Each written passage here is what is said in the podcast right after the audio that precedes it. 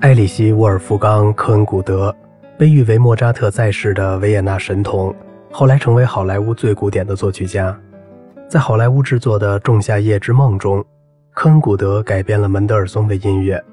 当他被介绍与詹姆斯·卡格尼见面时，他先退后一步说：“卡格尼先生，站着别动，请保持一分钟。”然后他沉思地摸着下巴开始哼唱。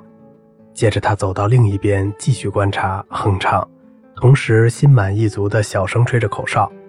最后，当卡格尼的形象全部稳妥地转化为音乐语言时，科恩古德感谢了主题人物，便离开了。